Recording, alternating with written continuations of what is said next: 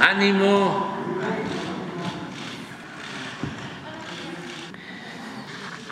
Pues eh, nos da mucho gusto que estén con nosotros. Está con poca asistencia la sala en este día de conferencia porque compañeras, compañeros de ustedes van a asistir a la inauguración del aeropuerto de Tulum, Quintana Roo, y ya se adelantaron. Pero es eh, muy importante este día, por eso decidimos invitar al general secretario Luis Crescencio Sandoval González, y también al general Vallejo, porque hoy inauguramos, como lo mencionaba, el aeropuerto de Tulum y a lo mejor no todos se enteran porque se va a hacer la ceremonia allá van, como lo he dicho, compañeras, compañeras, compañeros de ustedes, de los medios de información. Sin embargo, esta conferencia es muy vista en México y en el extranjero y lo que aquí se informa se conoce de muchas partes. Ya las noticias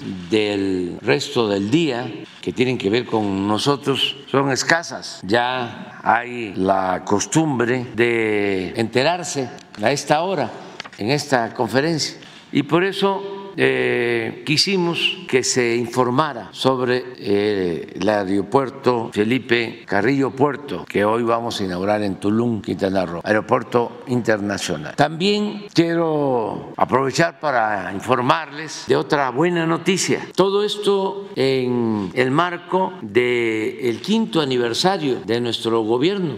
Hoy cumplimos cinco años en el gobierno. ¿Y qué mejor que informar sobre la inauguración del nuevo aeropuerto de Tulum y también informarles de que se logró con el sector obrero, con el sector empresarial, un acuerdo para incrementar en 20% el salario mínimo a partir del primero de enero. Esto es histórico porque significa que vamos a cumplir lo que ofrecimos al inicio de nuestro gobierno de aumentar el salario mínimo en términos reales al doble.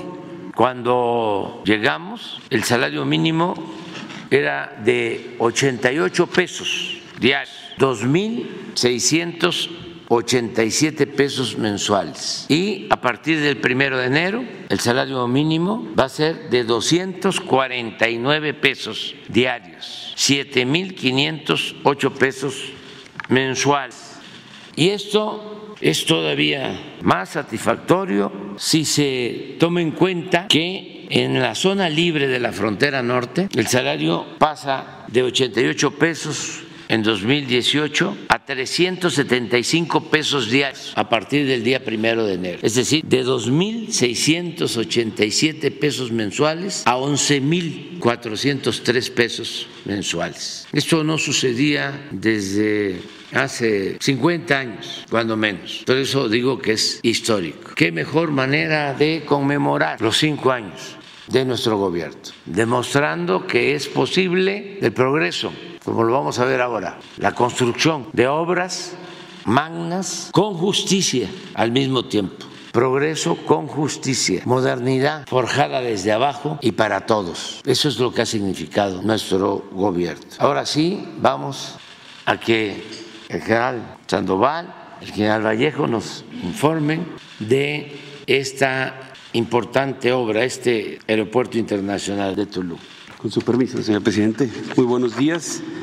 Bien, eh, nuestra ley orgánica del Ejército y Fuerza Aérea nos establece cinco misiones generales. Y de estas misiones, la cuarta, que es sumamente importante, instruye realizar acciones cívicas y obras sociales que tiendan al progreso del país. Esta gran eh, oportunidad eh, de cumplir con esta misión eh, pues la ha desarrollado principalmente el Cuerpo de Ingenieros del Ejército Mexicano, apegados a este precepto legal. Y ha participado en importantes eh, proyectos estratégicos durante la administración. Mencionaré algunos. En el ámbito de la seguridad se construyen instalaciones para la Guardia Nacional, para tener a la Guardia eh, desplegada en todo el territorio de nuestro país, eh, salvaguardando la seguridad de los ciudadanos. También eh, han participado en la edificación de bancos del bienestar en, también en todo nuestro país para tener eh, esa oportunidad o dar al pueblo de México la oportunidad de tener hasta en lugares muy alejados esta, esta oportunidad de, interactuar a través de los bancos y también los programas sociales que son a través de donde se, se distribuyen. Eh, se ha participado en la construcción de infraestructura de riego, y de diversos acueductos donde nuestros ingenieros están poniendo ahí su profesionalismo. Eh, se están eh, pues modernizando, modernizando las aduanas eh, para poder tener un mayor, una mayor efectividad en las revisiones, en toda la tarea que hacen en aduanas y asimismo las vías de comunicación, de intercomunicación hacia las aduanas se construyen los tramos 5, 6 y 7 del tren Maya y una serie de obras complementarias. En cuanto a infraestructura aeroportuaria, eh, se han participado en la construcción del Aeropuerto Internacional Felipe Ángeles, el de Chetumal, y, eh, y hoy, como ya mencionó el señor presidente, hoy se inaugura el Aeropuerto Internacional Felipe Carrillo Puerto en Tulum, Quintana Roo. Todo, todo este aporte que realiza el Instituto Armado y principalmente el Cuerpo de Ingenieros del Ejército en la construcción de estas obras eh, prioritarias, pues han tenido como fin contribuir al desarrollo colectivo, al progreso nacional, a la seguridad, al bienestar del pueblo de México. Y es muy satisfactorio para nosotros cumplir órdenes, tareas y misiones. Y una vez más, nuestros ingenieros militares cumplen, cumplen con la encomienda que se les asignó al desarrollar este proyecto del de, eh, Aeropuerto Internacional Felipe Carrillo Puerto. Eh, cedo la palabra al general Vallejo para que haga la explicación. Con permiso, señor presidente. A continuación vamos a ver un video de siete minutos de duración que explica toda la secuencia de concepción, planeación, presupuestación, construcción e incluso ya la puesta en operación y certificación de este complejo aeroportuario. Ahí se escribirán todas las fases y posteriormente haremos un análisis de, de la entrada en operación del aeropuerto. Si podemos ponerlo, por favor. Por mandato presidencial, el primero de octubre del 2020, la Secretaría de la Defensa Nacional, a través del Cuerpo de Ingenieros del Ejército, inició los trabajos de planeación y diseño para construir un aeropuerto internacional en Tulum que llevase por nombre Felipe Carrillo Puerto. Durante este periodo se realizaron los estudios de preinversión para obtener las facilidades técnica, económica, legal y ambiental. Se gestionaron los recursos económicos y se adquirieron los predios necesarios, no sin antes referir que se realizó un exhaustivo análisis para seleccionar un predio que tuviera las mejores condiciones para facilitar la construcción de un puerto aéreo. Del análisis anterior, se seleccionó y adquirió un predio de 1.500 hectáreas de terreno a 20.5 kilómetros en línea recta al suroeste de Tulum, en el municipio de Felipe Carrillo Puerto, de las cuales 1.200 hectáreas se destinaron para el complejo aeroportuario y 300 más para construir una realidad interior de 12.5 kilómetros para conectarlo con la carretera federal. Los trabajos de construcción iniciaron el 13 de junio del 2022 habiendo transcurrido 536 días, un año, cinco meses y 17 días, donde participaron más de 17.900 trabajadores civiles y militares, así como mil unidades de maquinaria pesada y material oral. Esta obra representó un gran desafío por los aspectos técnicos, logísticos, ambientales y de prospección arqueológica superpuestos en cada minuto de su edificación. Este gran complejo aeroportuario fue edificado con pleno respeto al entorno ecológico y arqueológico bajo los lineamientos establecidos por la normatividad nacional e internacional, contando con las siguientes instalaciones. Una pista de 3.700 metros de longitud de concreto hidráulico, la mayor y mejor equipada de la península y la segunda más grande de su tipo en el país, que permitirá vuelos comerciales rentables entre destinos tan lejanos como Tokio, Estambul, Buenos Aires o Anchorage en Alaska. tres plataformas, una para la aviación comercial con 13 posiciones, otro para la aviación general con 18 posiciones y una más para la base aérea militar para aviones militares de diversas características. Ayudas a la navegación de última tecnología, tales como el sistema de aterrizaje por instrumentos categoría 1, un radiofaro omnidimensional por radar de vigilancia meteorológico, kilómetros y luces indicadores de trayectoria de presión en ambos Un edificio terminal de pasajeros con 75.156 metros cuadrados de construcción distribuidos en cuatro niveles, con una longitud de 430 metros y una capacidad para atender a 5.5 millones de pasajeros anuales. Su arquitectura integra reminiscencias de la cultura maya, tropicalizada con materiales locales que fusionan la edificación con el entorno local. Esta edificación dispone de 13 salas de abordar con más de 1.000 butacas en salas de espera y 1.415 metros cuadrados para locales comerciales, dos islas de documentación con 20 mostradores de uso común y cuatro kioscos de autoservicio cada una, un área de migración con 14 montadores y 5 accesos electrónicos, cuatro líneas de inspección, un sistema de manejo de equipajes de última tecnología con cuatro bandas de reclamo y dos salones ejecutivos en el nivel superior, y 11 módulos de baños ambientados arquitectónicamente. 500 cajones de estacionamiento para pasajeros, empleados y paraderos para autobuses y taxis.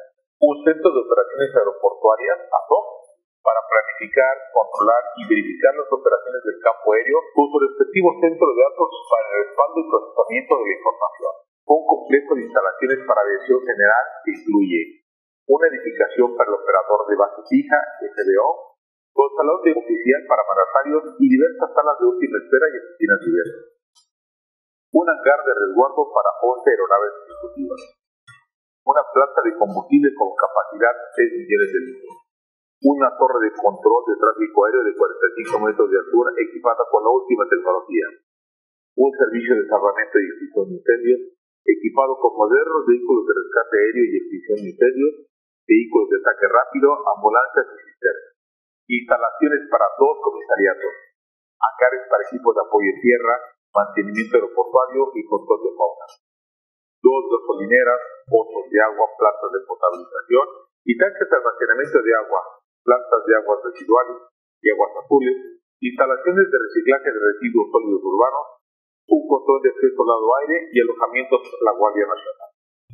Un complejo de edificaciones para las 12 autoridades aeroportuarias con servicios comunes como comedor, estacionamiento, áreas deportivas y una clínica de atención médica una base aérea militar para ejercer soberanía en el espacio aéreo mexicano. Igualmente se modernizó la actual subestación eléctrica Tulum de la Comisión Federal de Electricidad y se construyó una nueva subestación eléctrica denominada ACBAT y 67.5 kilómetros de líneas eléctricas en alta y media tensión. Lo anterior para conectar el complejo aeroportuario a la red eléctrica nacional y soportar la demanda de energía y el futuro crecimiento de la mancha urbana. Adicionalmente, en el límite del complejo aeroportuario estamos construyendo con recursos de otra cartera de inversión, la vía férrea de Tres Maya y una estación de pasajeros, que estará conectada con el edificio terminal de pasajeros del aeropuerto a través de las vialidades con un servicio de transporte de ida y vuelta y un camino de SACAP como sendero maya para peatones, bicicletas y carros eléctricos. El plan maestro elaborado por ingenieros militares fue autorizado por la Agencia Federal de Aviación Civil en octubre del 2022, misma que recientemente realizó una verificación técnico-administrativa de las condiciones de seguridad operacional en la infraestructura aeroportuaria, prestación de los servicios aeroportuarios y complementarios y los aspectos de seguridad de la aviación civil, autorizando el inicio de las operaciones aéreas a partir de este día bajo estándares de eficiencia, calidad y sobre todo seguridad. Por su edificación en esta región de gran biodiversidad, se asumió el compromiso de construir un aeropuerto verde y sustentable, bajo un enfoque ecológico y de eficiencia energética, acorde a las recomendaciones y mejores prácticas de la Organización Internacional de Aviación Civil o El Aeropuerto Internacional Felipe Carrillo Puerto es el aeropuerto de la selva, como lo ha referido el presidente de México.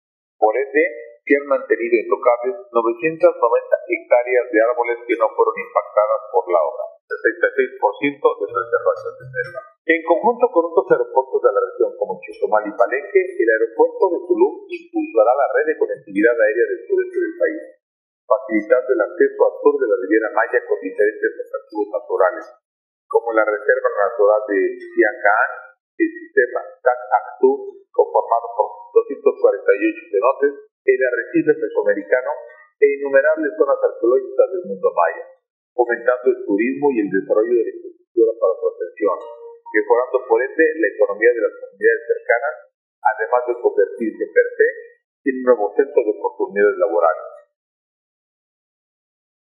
Bueno, basta agregar que el aeropuerto está listo para funcionar. Eh, el operador será una unidad, administrativa del Grupo Aeroportuario, Ferroviario y de Servicios Auxiliares y Conexos Olmeca Maya Mexica, Sociedad Anónima de Capital Variable, que es una empresa estatal mayoritaria sectorizada a la Secretaría de la Defensa Nacional.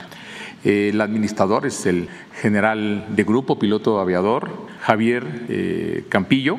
Está dotado de un gran equipo de profesionales civiles y militares que están listos para recibirlos en ese complejo aeroportuario.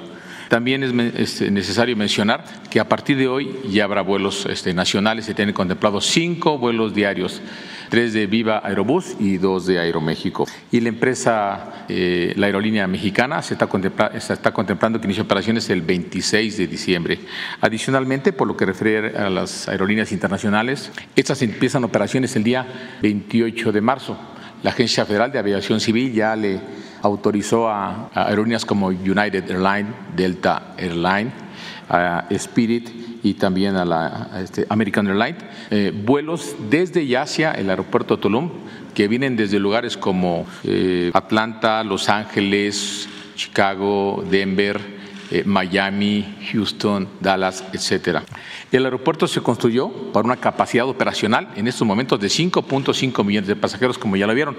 Este año se contempla una, un flujo de pasajeros que ronde los 700 mil este, pasajeros e irá incrementándose y posiblemente en 10 años será necesario ampliar la infraestructura. Hay un plan nuestro de desarrollo que contempla este crecimiento hasta llegar a más de 20 millones de pasajeros. ¿Será cuánto de lo que podemos informar, señor presidente? Muy bien, vamos. Gracias, señor presidente. Buenos días. Soy José Antonio Morales de Grupo ASIR. Eh, dos temas que son los que yo traigo. Primero, preguntar en este momento, dado que ya eh, adelantó lo del salario mínimo, ahora pasar a, Nuevo León. ¿Quién toma decisiones en este momento, eh, dado la diferencia de opiniones del gobernador, del Congreso, la situación que ya nos comentaba esta semana usted de que habría que esperar a ver cómo termina el asunto? Pero mientras eso pasa, ¿quién toma decisiones en este momento en Nuevo León? Bueno, Primero decirles que en cuanto al incremento del salario mínimo en 20%, que es algo muy importante, eh, se me pasó y es necesario agradecer el apoyo del sector obrero y del sector empresarial, sobre todo de este último, porque ellos eh, aceptan este incremento, es decir, hubo un acuerdo. El incremento se lleva a cabo por consenso. Nos pusimos de acuerdo el sector obrero, el sector empresarial y el sector público. Me ha tocado y ya para el próximo acuerdo va a corresponder a quien me sustituya en la presidencia, pero me tocaron seis acuerdos para aumento en el salario. Y en cinco ocasiones, ya considerando lo de hoy, se logró por consenso. Solo en un año no participó el sector empresarial, pero es un buen fin de nuestro gobierno el haber logrado este consenso. Yo voy hoy mismo a invitar a los representantes del sector obrero y del sector empresarial para que nos acompañen el lunes o el martes de la semana próxima para que ellos eh, expliquen sus razones, pero de antemano agradecerles mucho por su participación. Acerca de lo de Nuevo León, pues es un asunto que corresponde a las autoridades estatales. Yo espero que se llegue a un acuerdo. No voy ahondar mucho porque evidentemente es un asunto pues de diferencias políticas, diría hasta partidista electoral. Entonces es mejor esperar a que se logre un diálogo, que es lo mejor en estos casos, y se llegue a un acuerdo en beneficio de la población de Nuevo León. Tampoco hay que alarmarse mucho o empezar a exagerar porque pues, las instituciones estatales, federales, tienen un funcionamiento normal. ¿Sería una exageración o...? Pues no sé este, qué se esté hablando, pero sí les puedo poner como referencia, guardadas todas las proporciones, que hay países que permanecen sin un gobierno estable por meses, por años, y no estoy hablando de cualquier país. Así ha sucedido en Italia, en España, y continúa funcionando la economía, la vida pública. Todo esto para no exagerar, para ubicarnos. Y en una democracia, pues es normal que se den estas diferencias. En las dictaduras no se mueve ni una hoja del árbol de la política, pero en la democracia sí, hay diferencias y se tiene que garantizar, garantizar la libertad y el derecho a disentir. Yo les diría en el lenguaje del periodismo, no es nota. Nota es esto, hacer un aeropuerto en un año, cinco meses, cinco meses. Por cierto, es la segunda pista más grande de, del país, después de la pista de Santa Lucía. O sea, eh, se han construido dos aeropuertos con las pistas más grandes en todo México. Esto sí es nota, como también lo es, desde luego, el aumento al salario. ¿Por qué no pones la tabla de cómo se había incrementado el salario en los tiempos del neoliberalismo y cómo se ha incrementado en nuestro gobierno? Porque esto pues no lo dicen así, ni lo van a leer en el Reforma, ni lo van a ver en Televisa. Y es este amablemente, fraternamente, cariñosamente, pero sí es importante, ¿no? Miren, así era antes. Pero esto no, no era nota, miren, desde Salinas, cómo se fue cayendo. Hubo una pérdida del poder adquisitivo del salario hasta aquí del 70%. O sea, siempre la inflación estaba por encima del salario mínimo. Y a partir de aquí cambió. Y ahora se va a ir todavía más arriba. 200 qué? 20, 27, 248.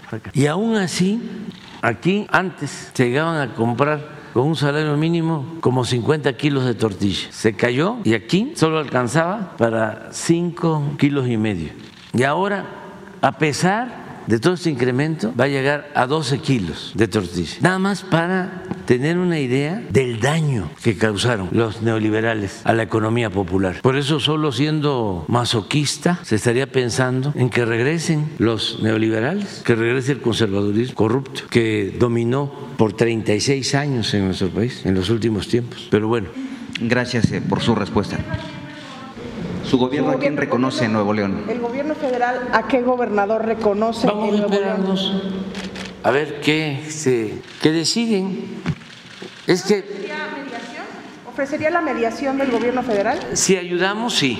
¿Qué podría, ¿Alguien podría estar de enviado a Nuevo León para una no, no, no, no, no, no, no. Primero que eh, se busque el diálogo allá, allá entre las partes Luego que se acuda a las instancias que tienen funciones legales, jurídicas. Y si las dos partes piden que participemos, lo haríamos, siempre pensando en el bienestar del pueblo de Nuevo León. ¿La Secretaría de Gobernación ha estado en contacto con los actores políticos de Nuevo León para no, este asunto? No, no, pero este sí se está pendientes, están informando las partes de cómo está la situación. Es un asunto también eso que la gente del país y de Nuevo León lo sepa. No es estrictamente legal, no es estrictamente administrativo, no es de interpretación de las leyes. Es un asunto fundamentalmente político-electoral. Es el enfrentamiento de dos posturas, de dos grupos. Por eso hay que esperarnos. Ya lo expliqué ayer, nada más lo voy a hacer por este respeto a ustedes, sobre todo al compañero que me pregunta. Se pensaba que un grupo del bloque conservador iba a tener pues eh, la exclusividad, aunque parezca increíble, de las clases medias y de los sectores de más ingresos en el país, quienes supuestamente en esa concepción de los expertos y de los políticos de derecha están en contra de nosotros, porque nosotros, según ellos, nada más representamos a los sectores populares, pero las clases medias son simpatizantes del movimiento que dirige Claudio X González. Entonces, con esa concepción, desde mi particular punto de vista, totalmente errónea, porque los integrantes de las clases medias participan en todos los agrupamientos políticos. Integrantes de clases medias en el movimiento de transformación, desde luego, y también en el bloque conservador, y también en otras corrientes, porque la clase media o las clases medias no se pueden ver de manera corporativa, no son borregos los integrantes de las clases medias, son ciudadanos libres, ya no hay en estos tiempos y eso es parte también del error. Ciudadanos imaginarios, hay ciudadanos de verdad politizados, muy conscientes, aunque existan eh, medios de manipulación que utiliza mucho la derecha, el conservadurismo, para buscar este, confundir y engañar. Ya eso quedó atrás. Pero bueno, con esa idea, cuando aparece en el escenario la candidatura de Samuel García que sienten no se suma a quienes tienen la concesión o la franquicia o suponen ser dueños del pensamiento de las clases medias, como no se adhiere, se enojan muchísimo. Y esos pleitos de clases son pues muy escandalosos, cuando menos. Ayer hablaba yo de cómo se enojaron tanto los de arriba con Francisco y Madero, que era hacendado, que pertenecía a las clases acomodadas, al grado que integrantes de su misma clase participaron en la azonada y en el crimen al apóstol de la democracia. Los fifís de entonces lo celebraban porque les produjo mucho odio de una gente que pertenecía a las élites, a las clases acomodadas, luchara, porque era un hombre con ideales, libertario, que quería la democracia en favor del pueblo de México. Entonces, esos eh, problemas internos son muy escandalosos. Yo quisiera saber, estoy seguro que el Reforma tiene partido, porque es un periódico de los conservadores, de las minorías, pero debe estar a favor de uno o de otro. ¿A favor de quién está el Reforma y el norte? De sí, de los priistas, panistas de Nuevo León o de Samuel. ¿A quién? Está dando mucha bola la crítica de la crisis en Nuevo León. Por eso, ¿de qué lado está? Samuel. ¿Ah? Samuel. ¿A favor de Samuel? No, en contra de Samuel, dándole, Ah, claro. dándole la bola. de- Ah, eso es más lógico. Está en contra de Samuel. ¿Sí? Porque así son. A ver, pon qué dicen hoy de Nuevo León. Sí, ahí está. Esa debe ser la línea en todos los medios de información o de manipulación. Esta debe ser todos contra Samuel. Porque Sí, desaparición de poderes, asume encargado e interino, negociación política, aquí es donde entran, ¿no? La foto. Esta debe de estar circulando a todo lo que da. No es, ¿cómo le llaman? Trending topic. En video, sí. Miren, abandona Morena Samuel. ¿Ustedes creen que el Reforma va a sacar una declaración de Mario Delgado, del Reforma, digo, de, de Morena? En primera plana, una declaración. ¿Han visto alguna declaración? Pues solamente esta contra Samuel. Esto ayuda mucho a los estudiantes de periodismo para entender el papel de los medios, porque siempre se habla de objetividad, independencia, profesionalismo, y eso es puro cuento son medios que están al servicio de intereses creados. Es muy difícil encontrar medios verdaderamente independientes. Y no crean que me levanto a las 4 de la mañana a ver el reforma. Lo que pasa es que son predecibles. ¿Usted lo ubica como afín a su movimiento, más afín a Samuel García, por esta lucha de la clase social que? Yo veo que él tiene el derecho de participar, como cualquier ciudadano, como cuando le quitan el tweet a Fox Y sostengo que no deben de censurarlo, ni modo que Fox simpatice con nosotros. Pero es este cuestión de que se disculpe, que ya lo hizo, ofrece disculpa. Eh, pero ¿por qué la censura? Prohibido prohibir. Además, ¿quiénes son? Sí, ahora sí, los dueños de estos medios para censurar. Lo hice también cuando le quitaron el tweet a Trump. Me manifesté en contra. Pues hay que garantizar la libertad y que cada quien se haga responsable. Pero esto es clarísimo. ¿Cómo? ¿Del lado de quién está el reforma? Pues del lado del agrupamiento conservador que dirige Claudio X González y asociados. Ahora, este, ¿por qué tanto obstáculos a una candidatura? ¿Por qué no lo dejan para que sea el pueblo el que decida? ¿Cómo creen ustedes que yo no voy a defender a alguien que lo quieren descalificar o ganarle en la mesa si era lo que querían hacer conmigo cuando el desafuero? Sí, esa es tu interpretación, que también es la interpretación del bloque conservador, porque así son también los del proceso. Sí, porque yo le tengo confianza al pueblo, que esa es la diferencia que tenemos con ustedes y con los conservadores. Para ustedes el pueblo es manipulable, el pueblo no sabe, el pueblo es tonto. Y no, tonto es el que piensa con todo respeto que el pueblo es tonto. ¿Por qué no se le deja al ciudadano? ¿Qué? ¿Son menores de edad? ¿Los ciudadanos? ¿Qué no sabe qué le conviene y qué no le conviene? ¿Quiénes son ustedes o quiénes son los potentados para este, tutelar al pueblo? ¿Qué derecho tienen? Si la democracia es el gobierno del pueblo, demos es pueblo, Kratos es poder, es el poder del pueblo, la decisión del pueblo.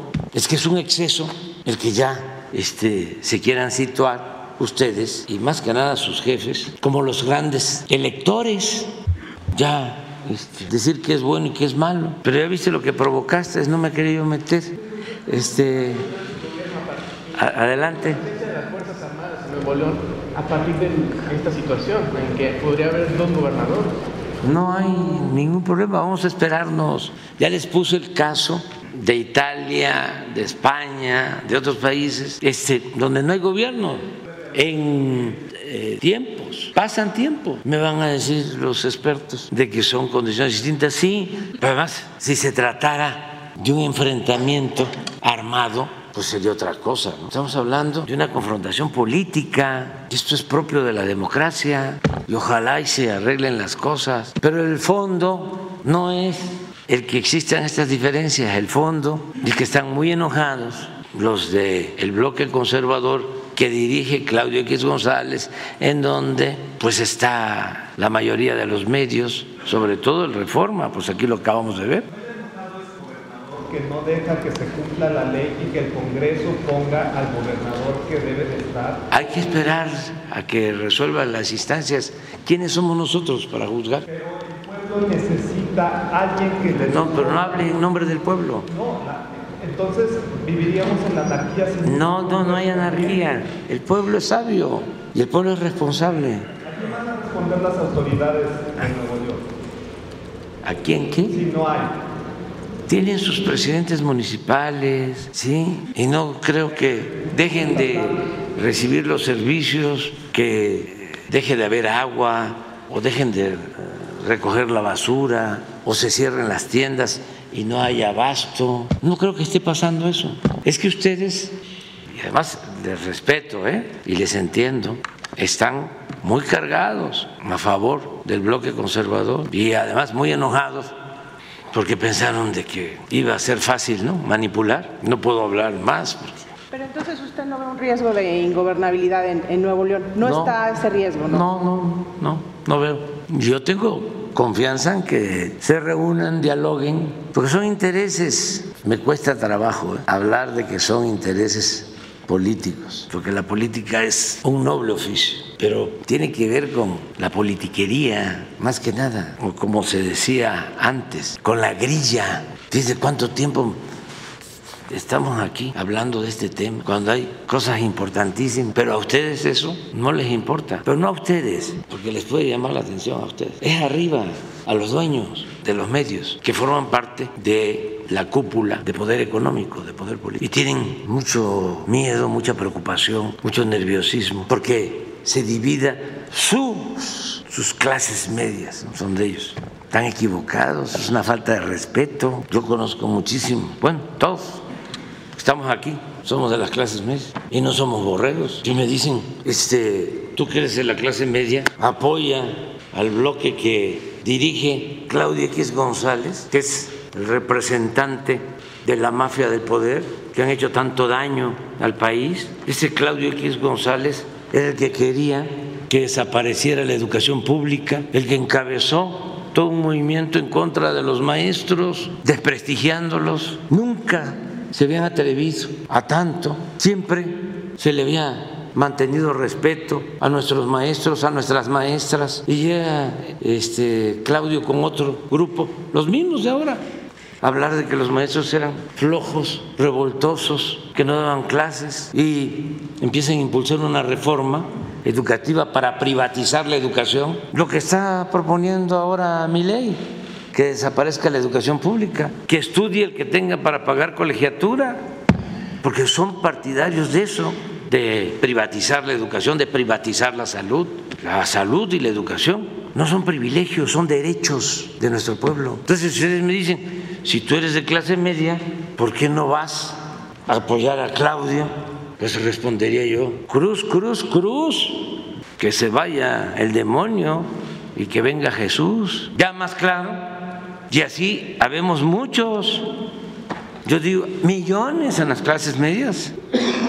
Entonces estos se consideran los dueños de las clases medias y los ven como borregos que los van a manipular con los medios que tienen bajo su control, como el Reforma y otros más. Pues ya no, es así. Bueno, dos cosas más, les voy a dar una noticia para ver si esta, este, en una de esas hasta aparecen ocho columnas porque no va a aparecer en ocho columnas la del aumento del salario mínimo en el reforma, ¿verdad? Ni va a aparecer en ocho columnas la inauguración del aeropuerto internacional de Tulum. Pero a lo mejor está así porque es este, polémica. Ya envié la terna para ministra de la Suprema Corte de Justicia de la Nación. ¿Quiénes son? Ah, ahí va.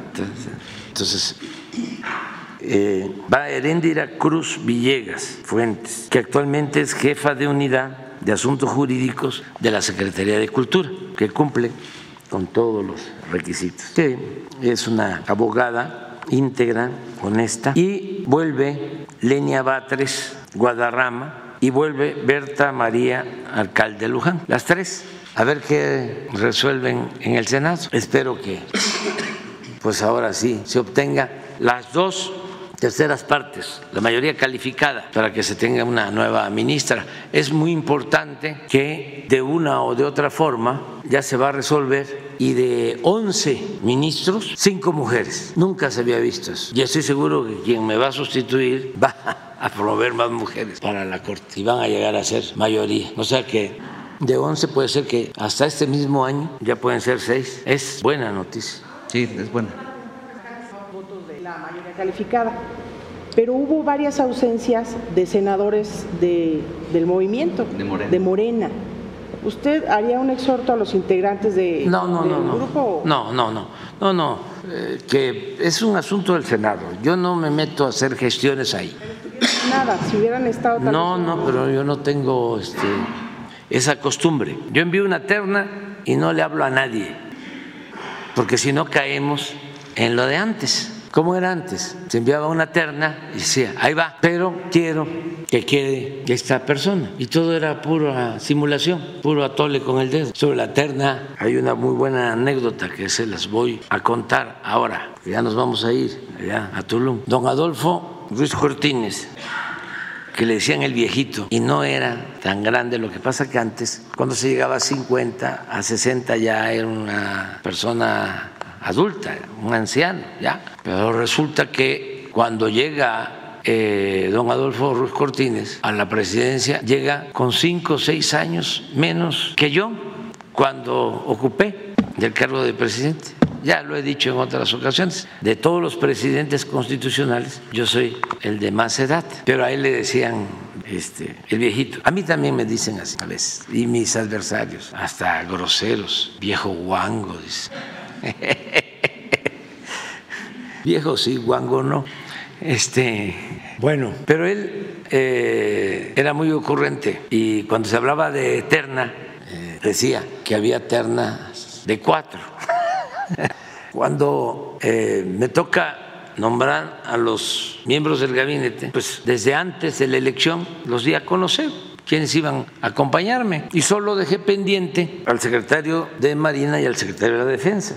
Y ya cuando gano, pues ya tengo que decidir quién iba a ser secretario de Marina y quién secretario de la Defensa. Y de manera cuidadosa hice una investigación en Marina y en Defensa. Los anteriores secretarios de Marina y de Defensa, también por instrucciones del presidente Peña, me ofrecieron pues toda la información. Dos expedientes. Hice además otras investigaciones y ya llegué a la conclusión que el mejor era el almirante Ojeda, de más antigüedad, había escrito un libro en los años 80 en contra de la corrupción y tenía un expediente limpio. Y luego me toca eh, decidir sobre el secretario de la Defensa y también todos los expedientes y toda la investigación. Esto eh, de manera personal, cuidadosa. Eso son asuntos que no se pueden delegar, no se puede uno equivocar en un tema así. Y vaya que cuando se llega a general de división, es porque ya se pasó por muchas pruebas. Es pues eh, una carrera profesional o un servicio de carrera. Hay comisiones para evaluar ascensos.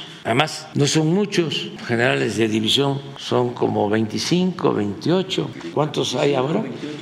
Ahorita hay 27. 27. Entonces, se pueden ver todos los expedientes, se pueden revisar. Y yo había dicho de que íbamos a buscar una terna para la Secretaría de Defensa y para Marina. Y bueno, el caso es que en completa libertad decido que el que podía ayudarme en esta nueva etapa eh, era el general Luis Crescencio Sandoval González, que no nos conocíamos, pero que mandé a aplicar aunque yo hice las preguntas, hasta cuestionarios. Y en todos los cuestionarios aparecía como un hombre de las Fuerzas Armadas incorruptible. Eso este, lo puedo decir porque siempre digo lo que pienso y la vida pública tiene que ser cada vez más pública. El caso es de que ya decido de que va a ser el general Luis Crescencio. Además estoy muy eh, satisfecho porque me ha ayudado mucho, mucho, mucho, mucho, igual que el almirante Ojeda. No me equivoqué, afortunadamente. Entonces, cuando fui con el general secretario Cienfuegos, este, le dije, y él ya había escuchado lo de la terna, porque había yo platicado de que don Adolfo decía que habían ternas de cuatro. Y ya cuando le voy a informar al secretario, ya le digo quién va a ser. Pero antes me dice, ah, es su terna de cuatro. No, le digo, hay ternas de cinco. y ya este, le informé que iba a ser el secretario. Antes ya le había informado al presidente Peña. Entonces, eh, en el caso de las ternas, pues decide a quien le corresponde. En este caso es el Senado. Ellos tienen que decidir. En el caso del Ejecutivo para elegir o para decidir sobre los secretarios es una facultad del titular del Ejecutivo, del presidente, que este, se ejerce con absoluta libertad y así tiene que ser. Yo repito, agradezco el que eh, no me equivoqué porque la Secretaría de la Defensa a cargo del general Sandoval me ha apoyado muchísimo en el encargo que me dio el pueblo para llevar a cabo la transformación. Imagínense dos aeropuertos los que tienen las pistas más grandes en el país, construidos por los ingenieros militares. Eh, estamos por inaugurar el tren Maya. Le tocó a los ingenieros militares construir la mitad del tren, desde Cancún hasta Escárcega, toda la parte operativa, 2.750 sucursales del Banco del Bienestar. Estamos hablando del banco con más sucursales en todo México, sucursales en la Sierra de Oaxaca, en la Sierra de Chihuahua, en los pueblos más apartados para que los adultos mayores puedan cobrar lo que por derecho les corresponde, sus pensiones. 2.750 sucursales del Banco del Bienestar terminadas para no mentir, 2.749, porque hay una que está en proceso de construcción en San Felipe, Baja California, pero que va a estar a finales de este mes. Más de 300 cuarteles para la Guardia Nacional ya están por terminar.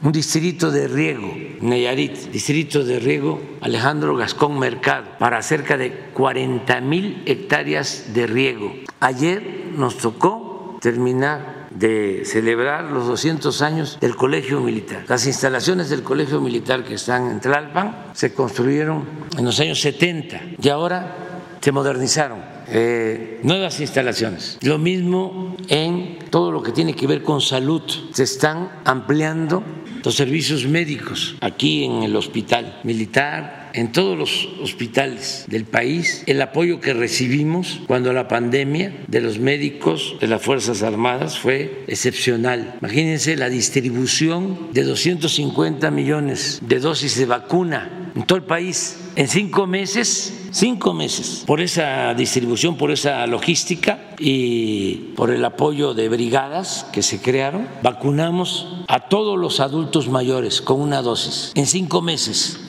todos los adultos mayores del país, con el apoyo de las Fuerzas Armadas. Ahora en Acapulco, nada más de la defensa y de la Guardia Nacional, como 16.500 elementos. Si nos están escuchando, viendo en Acapulco, saben que ahí está la Guardia Nacional. Y ahí están los soldados que son pueblo uniformado, entregando refrigeradores y estufas y otorgando raciones alimentarias y distribuyendo despensas y distribuyendo agua y trabajando en beneficio de la gente. No nos equivocamos y yo quiero aquí, no era ese el propósito, pero hacerle un agradecimiento al general secretario Luis Crescencio Sandoval González, porque nos ha respaldado mucho todas las Fuerzas Armadas. Lo mismo puedo decir del almirante Ojeda, secretario de Marina, y de oficiales y de marinos, porque son dos instituciones del Estado mexicano que cumplen misiones muy importantes. Y eh, como estamos a cinco años de gobierno, imagínense qué hubiésemos hecho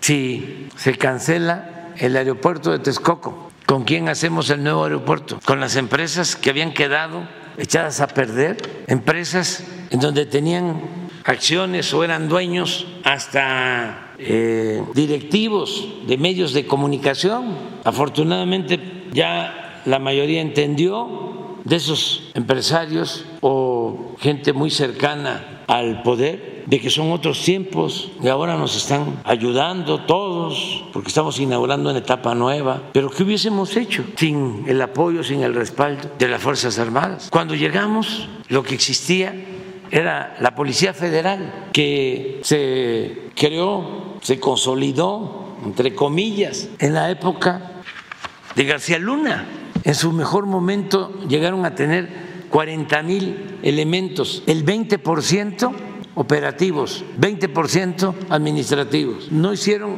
un solo cuartel más que el búnker donde llevaba García Luna a periodistas y a funcionarios hasta de otros países y los apantallaba ahí porque tenían sistemas de cámaras de lo más sofisticado. Pero cuando iban a una misión, a un estado, tenían que acampar a la intemperie o en los hoteles, a veces hasta los corrían, que no pagaban a los hoteleros. Ahora es distinto. Hay 130 mil elementos nuevos de la Guardia Nacional con sus cuarteles construidos por los ingenieros militares, disciplinados para garantizar la paz, la tranquilidad en el país, sin corrupción, sin vínculos con las bandas de narcotraficantes, porque ya no hay como en ese entonces un narcogobierno. Entonces sí hemos avanzado bastante y agradecerle al pueblo por su confianza. Y no tengo de qué quejarme porque hasta en las encuestas que hace el Reforma estamos este, apoyados por la gente. En ninguna encuesta estamos reprobados. Y vaya que nos han atacado, ¿eh? pero no pasa nada. Y qué bueno ¿no? que hay crítica, porque eso es la democracia. Ya nos vamos porque vamos a, a Tulum Este, el lunes nos volvemos a encontrar aquí y si quieren ir después a Tulum, que ahora pues no alcanzó para todos o no todos pudieron ir, este, nos ponemos de acuerdo aquí con Jesús. La liberación de la mexicana en Es una muy buena noticia que se haya liberado a esta eh, joven Ilana Griseski, es joven mexicana, que fue secuestrada el 7 de octubre y eh, ya ayer salió o está ya por salir de Gaza. Agradecemos mucho a quienes participaron en estos trámites, en estas gestiones. Hemos estado muy pendientes y eh, han tenido consideración con nosotros, tanto eh, de un agrupamiento como del otro, mucha consideración con México. Hay respeto por México y esto nos facilita bastante el poder hacer estas gestiones tan delicadas. Vamos avanzando porque todavía nos queda un joven y dos eh, marinos mexicanos, pero vamos bien. No puedo decir más, ya cuando estén a salvo, ya les vamos a informar de toda la historia. Pero ahora el propósito es salvarlos y agradecerle a los dos agrupamientos por considerar a nuestros conciudadanos y han estado en comunicación permanente con nosotros sus familiares y también un reconocimiento a la secretaria de Relaciones Exteriores, Alicia Barça, porque ha estado atendiendo de manera personal este asunto con otros integrantes del Servicio Exterior de México, diplomáticos mexicanos. Pues muy bien, nos vemos el lunes.